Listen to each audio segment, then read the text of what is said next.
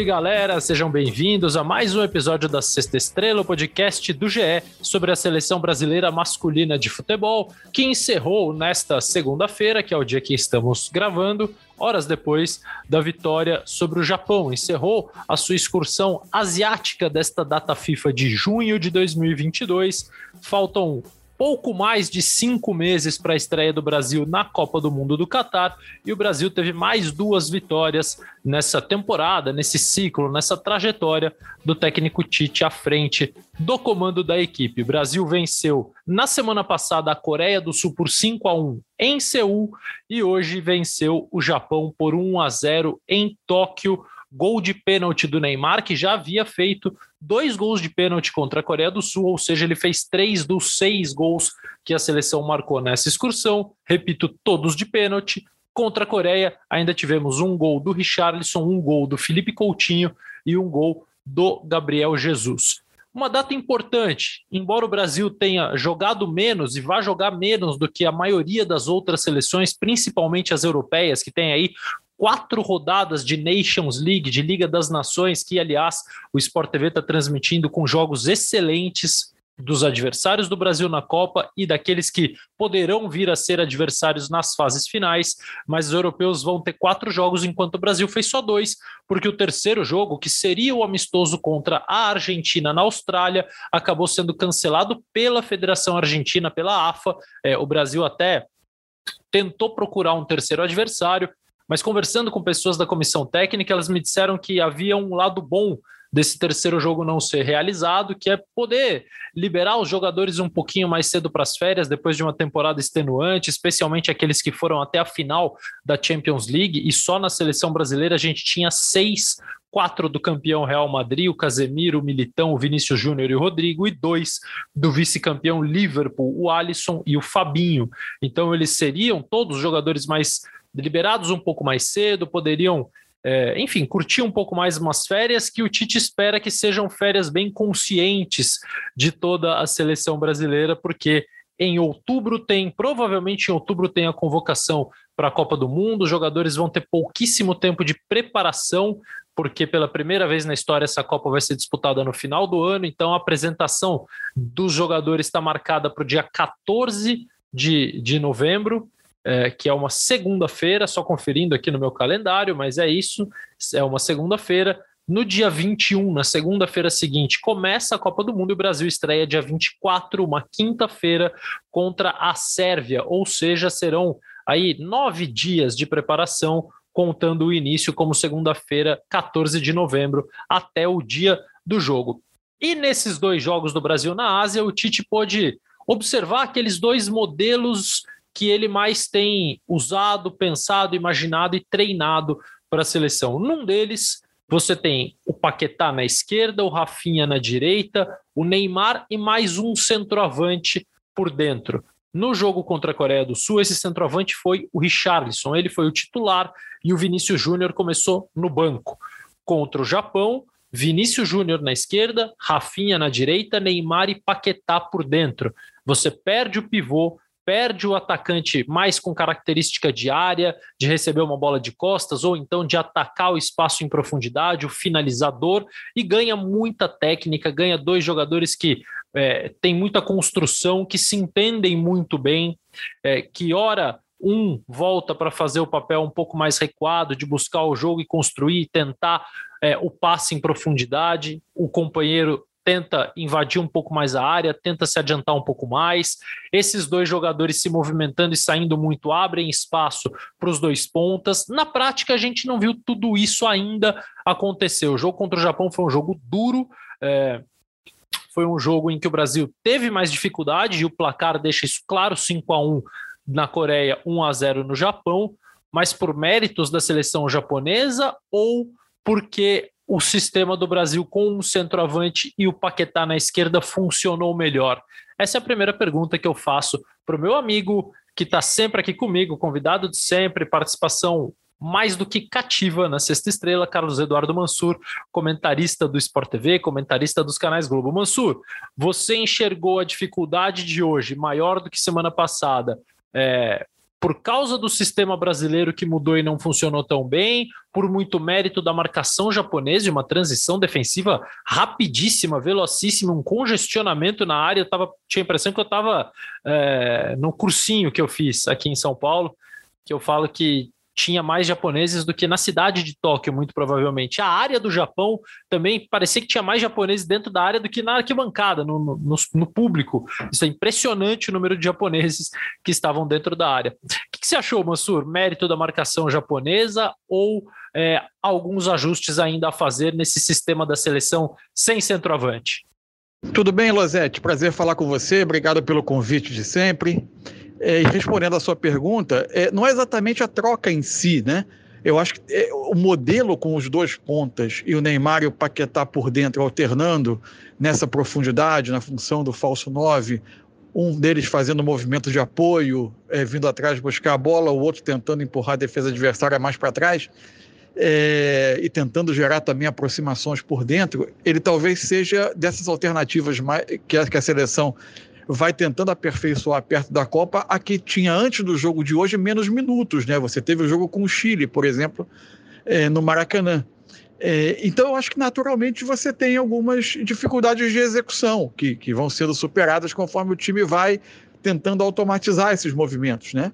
É, o, que, o que eu percebi hoje na, na execução desse modelo era quando o Brasil iniciava a construção, tendo o quarteto muito espetado à frente, ou seja, os dois pontas abertos, mais o Paquetá e o Neymar juntos pelo centro, forçando a linha defensiva do adversário, por vezes o Casemiro e o Fred e, e, e os próprios, e a própria linha defensiva, na, na, quando se fazia a saída de bola, com um pouco mais de dificuldade de encontrar o passe à frente, um pouco distante os dois setores do time, os quatro da frente dos, dos outros seis que iniciavam essa construção. Quando o Brasil se estabelecia no campo ofensivo, parecia acontecer tudo um pouco mais naturalmente. O Vinícius Júnior vindo da esquerda para o centro, permitindo a passagem do Arana, gerando muita combinação entre ele, Paquetá, Neymar, o Rafinha já um pouco mais aberto, já que o Daniel Alves construía um pouco mais por dentro. E, e, o Brasil teve alguns bons movimentos, algum, algumas boas chances construídas, mas no, mas no todo você dependia de se estabelecer no, no, no campo ofensivo para que isso acontecesse. É, é, natural também, se a gente comparar entre esse modelo e o modelo com um 9, quando você tem um 9 responsável por manter essa profundidade, jogar a linha defensiva adversária mais para trás, gerar espaço, você tem a flutuação do Paquetá da esquerda para dentro, você tem o próprio Neymar que vem buscar essa bola, então mais naturalmente você preenche um pouco mais diferentes alturas do meio-campo. É, quando você tem o Neymar e o Paquetá sem o 9 pelo, por dentro, um dos dois sempre precisa é, manter essa profundidade com os dois pontas abertos, é, o que você tem tido é, por vezes, maior dificuldade de ter essa articulação, especialmente no início da construção. Mas eu acho que isso é superável. É, a seleção, conforme vai tendo um pouco mais de minutos com esse, com esse modelo, ela acaba incorporando mais naturalmente a, a forma de jogar. É, e, além de tudo, a gente está vindo de um jogo contra a Coreia que, naturalmente, impôs um pouco menos de dificuldade, especialmente na, ao setor ofensivo da seleção. Era um time que defendia menos do que esse Japão, que por vezes congestionou demais o setor defensivo e sempre é difícil você abrir defesas por ali.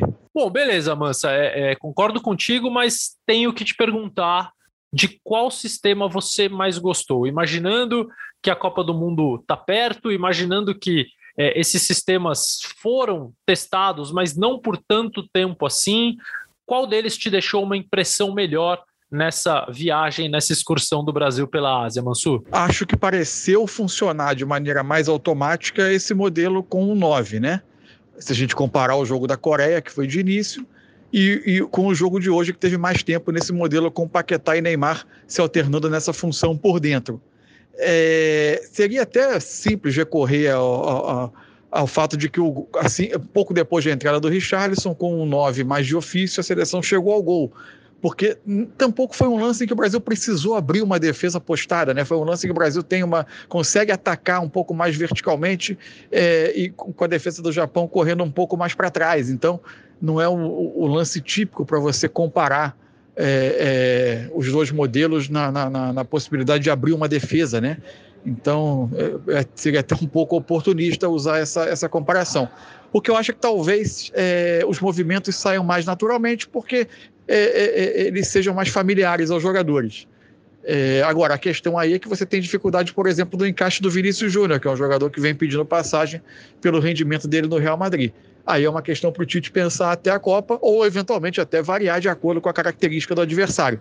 Talvez esse tempo de trabalho, esse ciclo completo em que ele pôde testar variações, permita ele lançar a mão de diferentes modelos de acordo com, com o que ele espera de cada jogo. Bom, e nos dois, o Neymar joga centralizado. É, às vezes a gente até diz, e eu nem sei se a gente diz isso com muita razão, né, Mansur? Porque é, quando tem um centroavante, o Neymar é mais um 10 quando tem o Paquetá ao lado dele por dentro, ele seria mais um 9, mas eu não, não me parece que o campo de atuação dele mude tanto assim. É, em, nos dois sistemas, ele recua muito, não muito assim de, de quantidade, até campo de defesa, mas ele se movimenta muito para estar tá sempre perto da bola, para conseguir clarear uma jogada com um ou dois dribles, com uma condução. É, quase sempre, quando o Brasil não tem a bola, ele é o homem mais adiantado, e aí seja Paquetá, seja Richarlison, seja quem for o seu companheiro por dentro. É um jogador que até compõe um pouquinho mais esse primeiro combate, essa primeira linha de marcação. É, quando a gente olha o posicionamento médio dos jogadores pós-jogo, o Neymar sempre é o mais adiantado. Então não sei se muda tanto assim no modelo a função e o posicionamento do Neymar. E em ambos eu continuei com a impressão, e a gente até comentou isso na semana passada no Seleção Sport TV, eu continuei com a impressão de que a bola poderia ter saído um pouco mais rápido dos pés dele na maioria das jogadas. É, porque quando ele recebe a bola, só esse simples fato causa um reboliço na defesa adversária. Há uma movimentação, há uma mudança de posicionamento, há um deslocamento de jogadores que quanto mais rápido ele conseguir aproveitar, com passe ou com um domínio um pouco mais direcionado, tanto melhor será para a seleção brasileira. Você também acha isso, Mansur? A bola pode sair um pouquinho mais rápido do pé do Neymar? Eu acho que esse é um tema bem delicado, porque, primeiro, você não pode podar o que é o Neymar, né? O Neymar se tornou o jogador que ele é, extremamente influente na seleção, por onde passam quase todas as jogadas importantes, é, tendo as características de jogo que ele tem. Ele gosta de ter a bola, ele gosta de buscar a bola, ele gosta de estar no jogo o tempo todo. É, e isso é uma. E você não pode podar isso dele. Por outro lado, é importante você ter algum nível de convencimento a ele de que em momentos específicos, como ele se tornou um especialista nessa metida de bola em profundidade, vir sair da linha de ataque, vir atrás, receber essa bola, girar e lançar em profundidade para colocar um companheiro de, na cara do gol, é, em alguns momentos esse, esse, lance precisa acontecer mais rapidamente, em poucos toques, uma metida de bola mais rápida. Isso, isso é importante, especialmente quando a seleção recupera a bola e tem campo para correr, para avançar de uma maneira mais vertical. Se ele travar a bola, se ele, se, se ele pentear muito o lance, em alguns momentos, é, é, o adversário vai, vai se reposicionar atrás e o Brasil vai perder essa vantagem de atacar o espaço, que é raro para a seleção brasileira. Né? Quase sempre a seleção bate contra um muro defensivo. É preciso valorizar os momentos em que você tem a possibilidade de atacar o espaço. É, e aí é importante é, ter essa percepção da metida de bola mais rápida, de um jogo mais de, de, de dar profundidade, de dar o passe em profundidade, permitir a seleção explorar esses espaços. Agora, é, também não dá para dizer para o Neymar ser, ter menos bola, ter menos participações no jogo, porque aí você vai cortar muito do que é a natureza dele de jogador. Então, é encontrar um meio termo é, nesses aspectos. É, de novo, esse jogo com o Japão, pratica, muito do que a seleção produz passa por ele. É, agora, é natural também a gente entender que, pela, por essa capacidade dele de dar passes tão decisivos, vai facilitar, inclusive, para a execução dele. É, primeiro, se você tiver jogadores rompendo em, em, em profundidade para receber essa bola, e ele é, executando o passe assim que perceber a possibilidade de, de, de, acionar um companheiro mais à frente. Muito bem, Mansur, muito bem, concordo contigo inteiramente. É óbvio que ninguém quer podar é, o Neymar na seleção brasileira e, e, nem em lugar nenhum, porque o talento dele não foi feito para ser podado por ninguém, muito menos por nós. Mas entendo que é, ele pode jogar ainda melhor e pode ser mais importante ainda para o coletivo da seleção brasileira daqui para frente até a Copa do Mundo. E individualmente, é, o Neymar continua acumulando feitos, recordes e números e conquistas espetaculares. Ele fez de pênalti contra o Japão o seu gol de número 74 com a camisa da seleção brasileira em 119 jogos, é uma média de 0,62 e se aproximou muito ainda mais do recorde do Rei do Pelé, que em jogos oficiais, na contagem da FIFA, no que a FIFA entende ser serem partidas oficiais para estatísticas, o Pelé tem 77 gols em 91 jogos, uma média ainda superior de 0,85 gols na nossa contagem, e com todo respeito à FIFA, na minha contagem, são 95 gols do Pelé com a camisa da seleção brasileira, mas. É, como a FIFA mandou um pouquinho mais que eu no futebol mundial, Daqui a quatro gols, o Neymar será, se tornará o maior artilheiro da história da seleção brasileira. E o Bruno Cassucci e o Rafael Zarco, nossos setoristas da seleção brasileira no GE, contam que esse gol contra o Japão fez também o Neymar superar o Ronaldo Fenômeno em número de gols na carreira. Sabe o que é isso? Calculem o que é isso.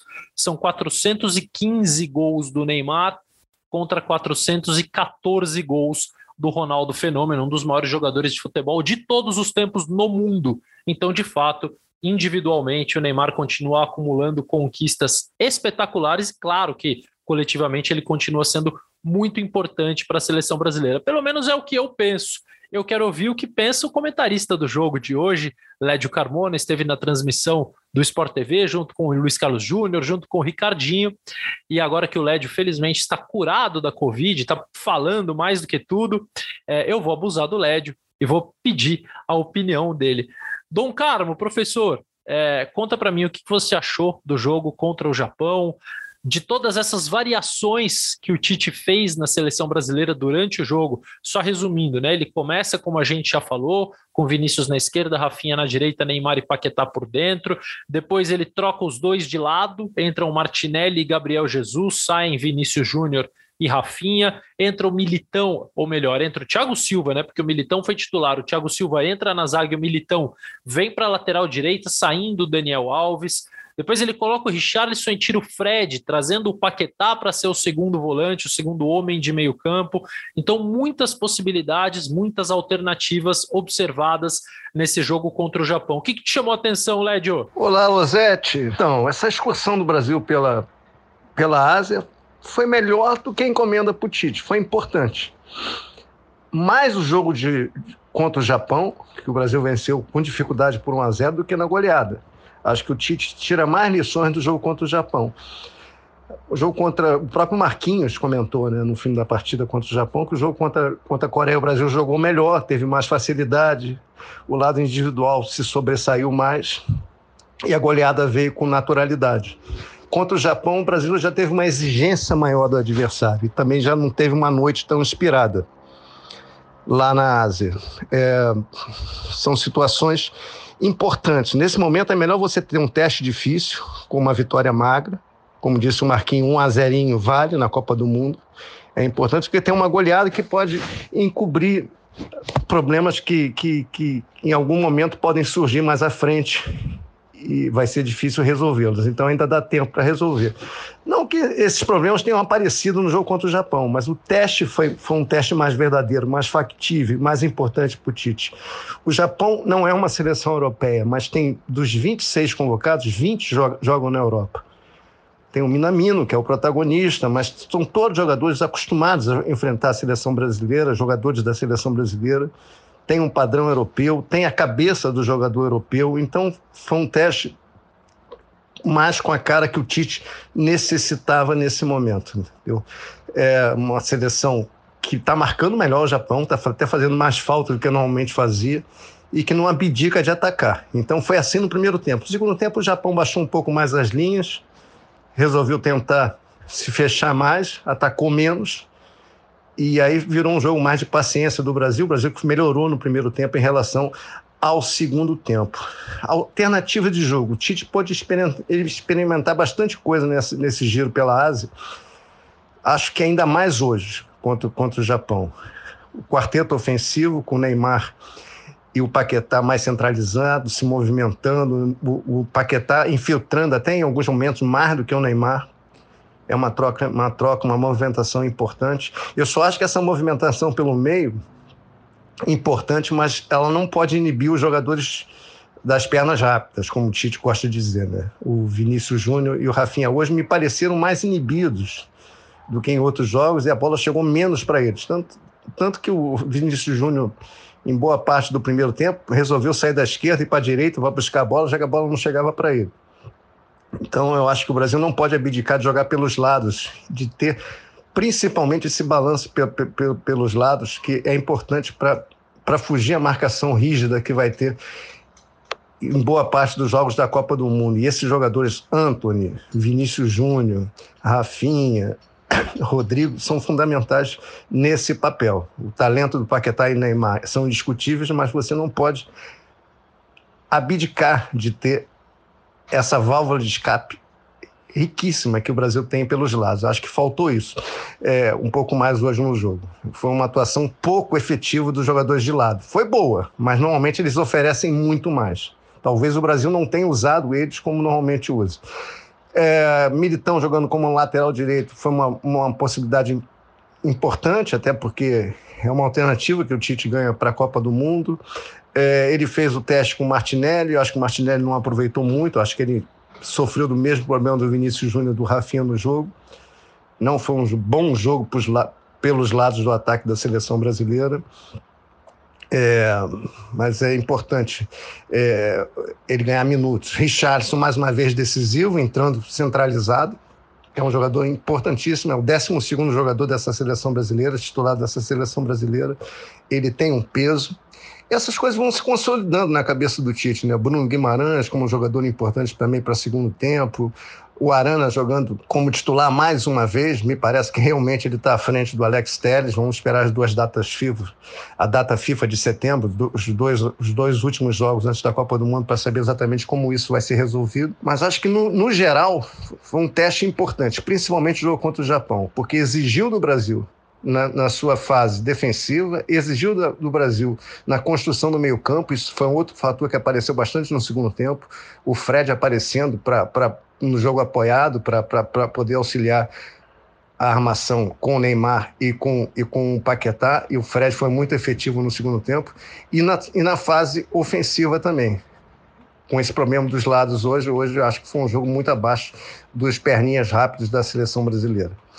Mas é por aí. Acho que foi um teste mais rico que talvez o próprio Tite imaginasse esse jogo contra esse time do Japão, que é experiente, é rápido e tem ambição. E o Brasil precisa enfrentar adversários nessa reta final da Copa do Mundo que tenham ambição, que queiram ganhar da seleção brasileira, que queiram dificultar as coisas para a seleção brasileira. É, é só assim, é dessa maneira que o Tite vai ver o que ainda precisa ser resolvido. O Japão ajudou muito nessa questão. Pois é, e aí está o Lédio citando o Richarlison como o 12 jogador da seleção brasileira. Eu não sei não se ele não vai acabar sendo o 11 titular ou o nono titular com a camisa 9 da seleção na Copa do Mundo, porque de fato a entrada dele teve um impacto, teve um peso, e me parece que um peso maior do que o aparente, né? Porque com um pivô, acho que até o Fred sentiu um pouquinho mais de é, é, ou perceber um pouquinho mais de espaço para poder infiltrar, para poder se aproximar ali da região onde o Neymar recebe a bola, é, onde o Rafinha ou o Vinícius Júnior, dependendo de quem está fechando mais por dentro, recebe a bola é, jogando entre as linhas, jogando atrás do meio-campo adversário. E no primeiro tempo, com Neymar e Paquetá, eu senti o Fred um pouquinho mais preso. Não sei se por uma falta de um, de um espaço de infiltração, se ele viu ali um corredor bloqueado, ou se de fato é um posicionamento determinado para o Fred quando Neymar e Paquetá estão por dentro. Mas acho que a entrada do Richarlison teve outros impactos além de simplesmente ter participado da jogada do gol, primeiro com um passe de pivô muito bom para o Neymar e depois sofrendo o pênalti na jogada, na sequência da jogada. Richarlison que tem 14 gols em 35 jogos, aliás, em 36 jogos pela seleção brasileira, é um número relevante principalmente para uma posição que não vinha entregando gols recentemente, né? Só contando o atual ciclo de 2018 até 2022, ele é o vice-artilheiro da seleção. O Neymar tem 17 gols, o Richarlison tem 14, então é uma estatística importante para o nosso pombo. Agora, é, até tentaram tirar do Tite algum esclarecimento, ah, algo mais claro que tenha saído de conclusão ou que ele tenha entendido ou alguma decisão que ele possa ter tomado pensando na Copa do Mundo baseado nesses dois jogos. Mas o professor Tite não estava muito afim de falar, não. Sobrou espaço para ele elogiar alguns jogadores. Vamos ouvir só um trechinho da coletiva do Tite lá no Japão depois do jogo do Brasil. Inclusive, a respeito do Arana, ele foi muito bem. Assim como o Teles tinha ido bem no outro jogo e essa concorrência vai ter. E eu vou fazer minhas palavras, o presidente está balançando a cabeça aqui do Thiago no final do, do jogo, quando ele diz assim, ó, vamos sair de férias e vamos todos nós nos cuidarmos muito para estarmos na, na apresentação da Copa do Mundo na plenitude da nossa forma, porque nós temos muito pouco tempo. Então, o grau de consciência de um dos líderes da equipe para passar é justamente esse nesses 45, 50 jogadores que tem, eu não sei quem vai ser. Se é Teles, se é Arana, se é, é Alexandro, se é Lodi e outros mais. Que, então, não sei. Por quê? Porque uma convocação ela tem um tempo muito curto para que tu possa. Bem, mas o aspecto saúde ele é fundamental. É, e foi muito engraçado porque o Bruno Cassucci, nosso setorista, já o citei aqui, foi para esse é, para essa viagem da seleção, inclusive daqui a pouquinho nós vamos falar com ele aqui. É, e ele fez uma pergunta para o Tite sobre a lateral esquerda, é, se o fato do Guilherme Arana ter jogado e o Alex Telles não é, pode ser considerado como uma vantagem para o jogador do Atlético Mineiro. Lembrando, o Tite levou três laterais esquerdos é, para essa data, né, para essa convocação. O Alexandro, o Guilherme Arana e o Alex Telles. Contra a Coreia do Sul, Alexandre, que é o mais experiente deles, foi titular, fez uma grande partida, fez a jogada do primeiro gol, sofreu dois pênaltis, carimbou o passaporte, ele só não vai ao Catar se alguma coisa de lesão acontecer, algum imprevisto, e aí batemos aqui na madeira, porque não desejamos isso nem para o Alexandre nem para ninguém. Nossa seleção precisa estar completa. Então, o Alexandre vai ao Catar. E aí sobra uma vaga e o Tite opta pelo Guilherme Arana e não pelo Alex Telles no jogo contra o Japão. E o se perguntou para ele se isso era um sinal, perguntou também da zaga. Aí o Tite deu uma ensaboada e no fim da, ainda falou assim: respondi o Cassucci bonitinho que ele é, virou e falou assim: não, não respondeu, não. É, professor, você não respondeu mesmo, mas a gente tenta interpretar alguns sinais. Por exemplo, Guilherme Arana tinha só três jogos antes dessa convocação. O Alex Telles tinha o dobro, seis. Ok, seis, três é um universo muito pequeno para ambos, mas é, se o Tite quisesse ver mais de algum deles, talvez fosse do Arana, e ele deixou completamente aberta a disputa, não só entre eles, mas também citando mais de uma vez durante essa viagem o Renan Lodge, lateral esquerdo do Atlético de Madrid, que tem 15 jogos pela seleção, mas perdeu espaço por uma série de razões desde o desempenho no Atlético, que é um time muito defensivo com o Simeone, e o Renan Lodge é um lateral ofensivo, é um lateral ponta. Esse lateral ponta perdeu função na seleção quando o Vinícius Júnior começou a atuar por ali, é, mas se o cara da esquerda for o Paquetá, ter um lateral como o Lodge, de repente, pode ser uma arma interessante. No Atlético de Madrid, ele estava jogando como ala, num sistema de três zagueiros, ou então adiantado numa segunda linha pela esquerda.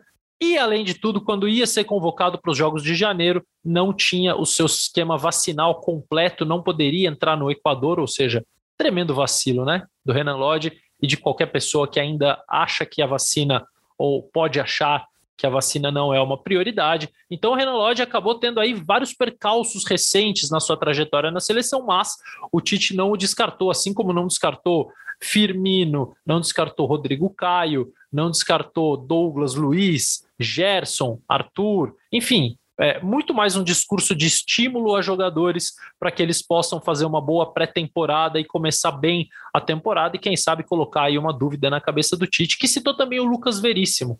É, e sobre o Lucas Veríssimo, aí eu posso dar essa informação, a seleção brasileira tem a ideia de levá-lo para a Copa do Mundo, desde que ele consiga fazer a pré-temporada sem lesões, sem percalços físicos, sem obstáculos e comece a temporada jogando é, pelo menos próximo do nível dos outros companheiros dele de Benfica. O Lucas Veríssimo teve uma lesão muito grave no joelho no fim do ano passado. Desde então está parado, só volta a jogar em agora final de julho, começo de agosto, enfim, com esses torneios de pré-temporada e começo de temporada europeias.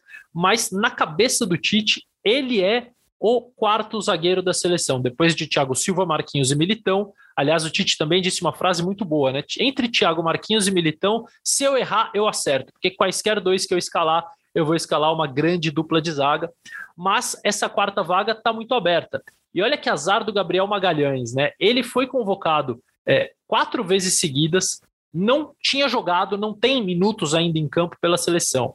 Na data FIFA de março, a filha dele ia nascer, ele pediu dispensa, disse que gostaria de estar perto da esposa e ver o nascimento da filhinha. A comissão técnica, obviamente, entendeu, aceitou e deu a, a dispensa e cortou o Gabriel Magalhães. E agora ele chegou com algumas dores, é, legado, herança do final da temporada inglesa, sentiu mais ainda no tre nos treinos da seleção e acabou não sendo relacionado para nenhum dos dois amistosos, perdeu mais uma chance de ter alguns minutos em campo ou de fazer com que o Tite é, tenha menos convicção do que ele tem hoje de que o Lucas Veríssimo é o zagueiro ideal. O Léo Ortiz do Red Bull Bragantino também viajou, é, mas não entrou em campo. Assim como Danilo, volante do Palmeiras, assim como Rodrigo, atacante do Real Madrid, esse já muitos passos à frente em relação a todos esses outros jogadores que eu citei que não jogaram.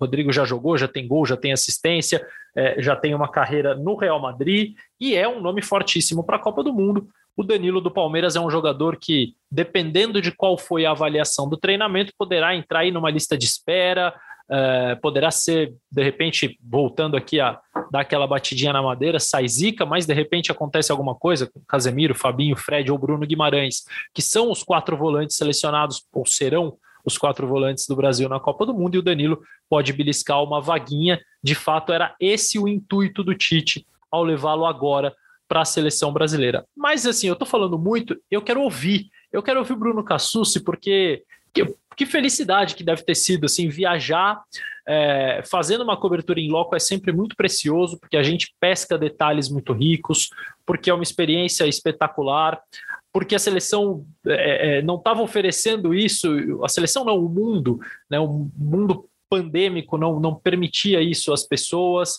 é, quando viajavam tinham que ficar dentro do hotel, é, não podia ir ao treinamento, os estádios estavam vazios, enfim, é, a gente ainda sente um pouco de reflexo desse mundo horrível que, que ainda estamos passando, pelo qual ainda estamos passando, mas que felizmente está ficando cada vez mais para trás. É, e o Cassu se pode acompanhar toda essa aventura da seleção, passando pela Coreia do Sul, passando pelo Japão, com passeios, com jogos, é, com muita idolatria. Toda matéria que eu vi, eu vi uma gritaria bem típica é, de quando o Neymar aparecia, de quando o Vinícius Júnior aparecia. Então, cara, me fala se você tiver acordado ainda, né? Porque é, seu fuso deve estar tá meio maluco o seu corpo deve estar tá pedindo arrego nesse final de data FIFA, que eu sei bem como é que é. Se você tiver acordado ainda, Bruno Cassucci, conta pra gente, faz um diário em áudio dessa tua viagem, que eu tô muito curioso para ouvir. Como é que foi, Caça? Fala Losete, um abraço para você, para todo mundo que ouve a Sexta Estrela. Bom dia, boa tarde, boa noite. Não sei em que momento esse podcast vai ser reproduzido, mas eu falo com vocês diretamente da madrugada de Tóquio. E isso não por conta do, do fuso horário, essa questão já está superada, mas porque ainda tenho bastante coisa para escrever. Estamos trabalhando aqui nas repercussões, não só dessa partida contra o Japão, mas também dessa data FIFA aqui na Ásia. E eu falei de fuso horário, Losete, esse foi, foi um tema que, que gerou debate debate, que gerou discussão e que foi uma dificuldade enfrentada pela seleção brasileira, como o próprio técnico Tite admitiu. É, ele falou que ele mesmo sentiu problemas na adaptação é, e que percebeu que também é, alguns jogadores foram um pouquinho prejudicados por isso, principalmente lá no começo, nos primeiros dias de trabalho na Coreia do Sul.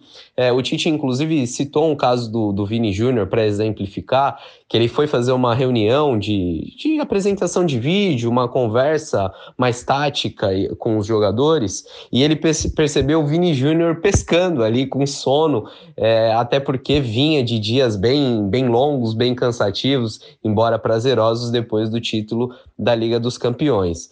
É, a, o fuso foi, foi uma questão, mas já está superado. É, é, depois, depois de alguns dias é, o corpo vai acostumando mesmo. A gente, da, da, equipe de reportagem da Globo, sentiu na pele. Teve dia que dava três da manhã, quatro da manhã, e a gente despertava, às vezes despertava até com fome, porque é, o corpo não estava acostumado com esse horário. Mas isso, isso já foi resolvido para a seleção e para a gente também, é, que logo volta para o Brasil. E foi uma cobertura bem legal, Losete, de, de se fazer é, pela proximidade que a gente teve aqui com a seleção brasileira, é, mas também de ver o carinho e de como a seleção brasileira mobiliza não só a nossa torcida, mas mobiliza o mundo todo, né? A gente viu tanto na Coreia do Sul quanto no Japão, muita gente em porta de hotel, é, muitos fãs do Neymar, mas muitos fãs também de outros jogadores, né?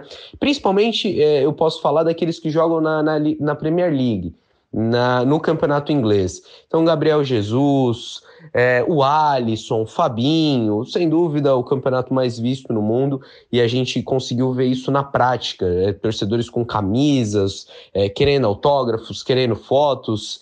É, e assim, mesmo o Neymar, por exemplo, fazendo dois gols na Coreia do Sul, ele foi ovacionado quando foi substituído. É, aqui no Japão também, muito carinho para o Vini Júnior, que chegou com moral, com, como autor de gol de título de Liga dos Campeões. É, então, bacana ver como a nossa camisa é forte, como o Brasil é respeitado e como o Brasil é querido é, em, outros países tão distantes, né?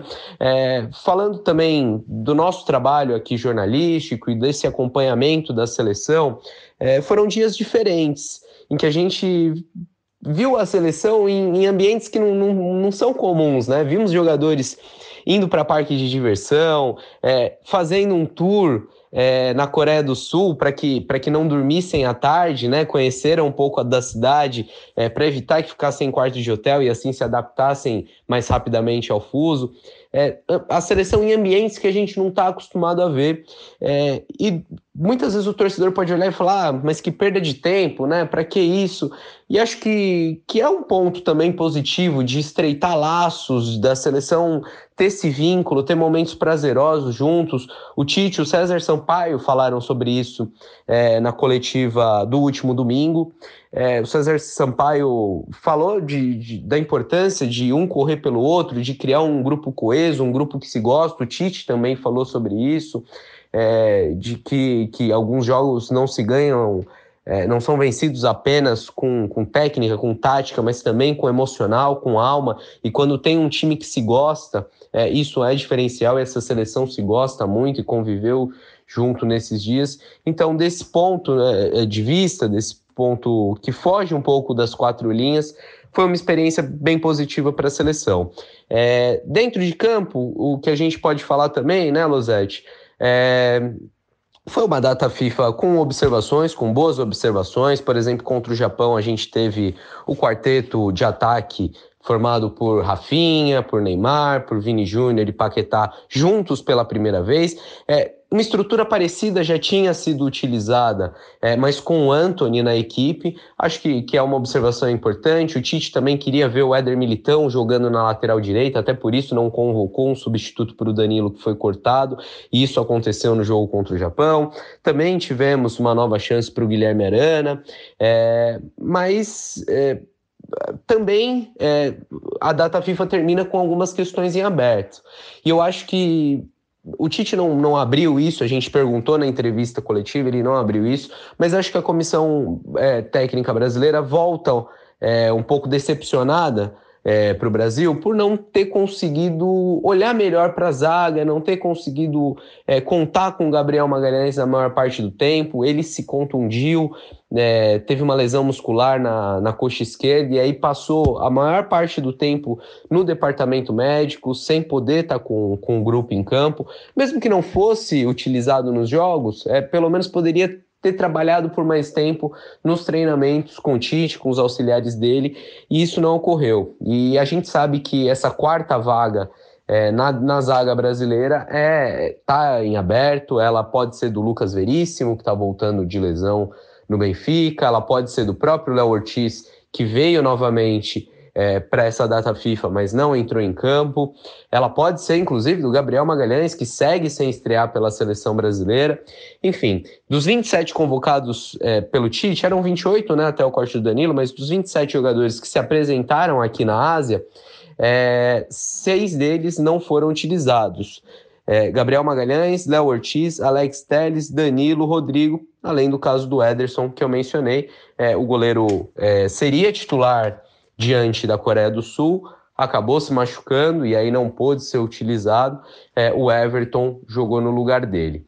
É, de modo geral, é isso, Losete. Acho que uma experiência positiva para a seleção. É lógico que seria ainda melhor se o Brasil tivesse feito mais jogos. A gente lembra que dos 20 primeiros é, das 20 primeiras seleções do ranking da FIFA, só a Colômbia jogou menos que o Brasil nesse mês de junho. Era uma data FIFA que vislumbrava-se a possibilidade de realização de até quatro partidas. Muitas seleções, principalmente as europeias, vão fazer quatro jogos é, pela Liga das Nações, é, seleções da CONCACAF, seleções africanas vão jogar mais, mas o Brasil tinha um terceiro jogo contra a Argentina, que seria na Austrália, esse jogo foi cancelado pelos argentinos, e aí o Brasil acabou subutilizando essa data FIFA. Agora a seleção vai voltar a, jogar, a, se reunir em setembro, ainda com muita indefinição. Existe uma possibilidade da seleção enfrentar também uma, um time africano. Houve um convite de Marrocos, há uma negociação com o Senegal, é um desejo do Tite e da comissão técnica, porque o Brasil vai pegar uma seleção africana na primeira fase da Copa, vai pegar Camarões, e a gente lembra que tem aquele jogo contra a Argentina, lá das eliminatórias, o clássico da Anvisa, que por determinação da FIFA vai ser realizado no dia 22. A gente ainda não sabe aonde. Existiu uma possibilidade de, dessa partida ser nos Estados Unidos, e aí a seleção brasileira aproveitaria para enfrentar o México lá, mas para que o jogo aconteça nos Estados Unidos, é preciso de anuência da Argentina. E aí a CBF ainda não tem essa sinalização de se a Argentina vai topar fazer lá. A CBF gostaria também de levar esse jogo para a Europa, porque entende que na Europa é mais fácil de convencer a Argentina a disputar essa partida é, fora do Brasil, porque aí a Argentina também conseguiria jogar por lá. Enfim, é, tudo muito ainda indefinido, mas é, é, quase certo, né? A não ser que haja uma liminar aí da, da Corte Arbitral do Esporte, é, é, é, muito provável que a gente tenha esse clássico sendo realizado ali às portas, né? Da Copa do Mundo do Catar. É, eu me despeço por aqui, já falei demais. Sempre um prazer participar da Sexta Estrela. Saudações desde o Japão. Arigatô e um abraço, Losete. Até a próxima. Cara, espetacular. Muito bom. Arigatô para você também, Cassucci. Boa volta. Eu sei que vai demorar, né? Tipo, semana que vem você chega mais ou menos no Brasil. Bom retorno. O bom de vo a, volta da data FIFA quando a gente vai cobrir é muito boa, porque a gente fica tão cansado durante mas o teu corpo ele resiste, porque o corpo entende a mensagem, né? Ele sabe que a gente precisa estar tá ligado, aceso, acordado para trabalhar, para fazer as coisas, mas quando volta, amigo, é como se tirasse da tomada. Então, o Cassucci com seu um metro e, sei lá, 52, não, não, é um pouquinho maior que isso, cansado, pequenininho, ele vai encaixar ali na poltrona do avião, meu amigo, e vai dormir. Se ninguém acordar ele, ele nem sai do avião, volta para o Japão. É, e a, a, além de tudo, é, essa informação que ele trouxe para a gente é que a gente precisa guardar da próxima data FIFA, a última antes da Copa do Mundo, em setembro. Ou esse jogo, o clássico da Anvisa, né? Que coisa, tem coisas que só o futebol sul-americano pode proporcionar para nós. O clássico da Anvisa deve ser disputado mesmo no dia 22 de setembro. É, a seleção brasileira gostaria, embora não admita isso publicamente, de não jogar no Brasil. E aí vale lembrar que o Brasil vai estar vivendo um período muito efervescente, até político, porque é, a eleição está marcada para 10 dias depois, o primeiro turno das eleições presidenciais e eleições estaduais e para senadores e deputados, está é, tá marcado para 10 dias depois desse Brasil e Argentina. É, então, tem todos esses componentes que podem envolver o país naquele momento. É, o Brasil vai oferecer à Argentina, vai tentar articular um jogo é, fora daqui, um jogo nos Estados Unidos, um jogo na Europa, para facilitar também o deslocamento dos jogadores, a preparação para ficar mais perto. É, lembrando que essa temporada é muito curto o começo dela, já no começo de agosto começam as ligas, então, quando os jogadores se apresentarem à Copa do Mundo, eles vão ter aí três meses de futebol.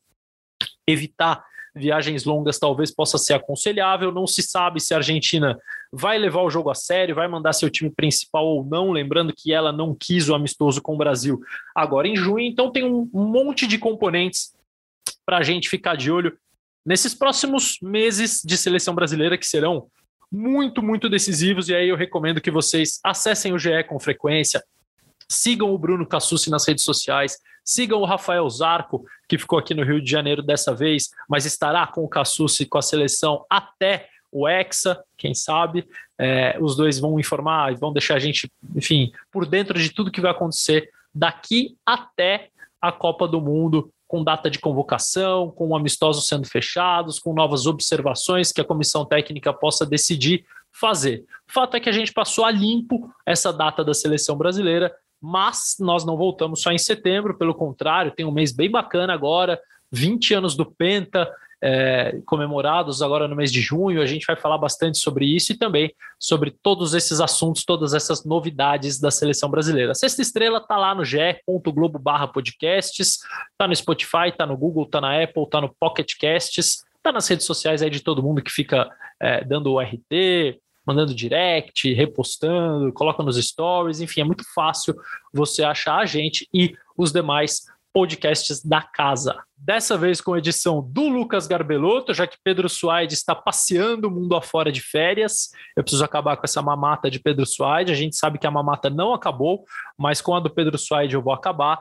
Então, a edição é do Lucas Garbelotto. Seja muito bem-vindo, Lucas, à nossa equipe e com a coordenação do Rafa Barros. A gente volta a qualquer momento com mais notícias da seleção, beleza? Valeu, um abraço e até a próxima!